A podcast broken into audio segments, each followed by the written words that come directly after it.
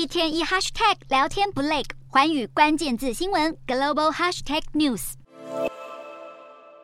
日本政府最近因为核处理水争议忙得焦头烂额，但自家农林水产大臣日前却大扯后腿，语出惊人，称福岛第一核电站排放的是核污染水。在首相岸田文雄震怒之下，他立刻撤回并公开道歉。面对这个口误，对于日本排放核处理水最为反弹的中国网友，当然不会放过机会。有人说日本是个容不下真话的极权社会。也有人讽刺日本官员一不小心说出真相，但现在不只是中国社群媒体上充斥仇日的言论。甚至有大量来自中国的骚扰电话。根据统计，日本东京都政府从二十四号排放核处理水到三十一号，总计接获三万八千通电话。相比过去，平均一天只会接到一千通左右，而且大部分的电话显示的是中国的来电国码八六，有些是讲中文，并且语气激动。而日本多地也都接到大量和核处理水无关的骚扰电话。即使中国国内掀起激烈的仇日声浪，原本预计在十一国庆长假前往日本旅游的中国团客也出现取消预约的现象。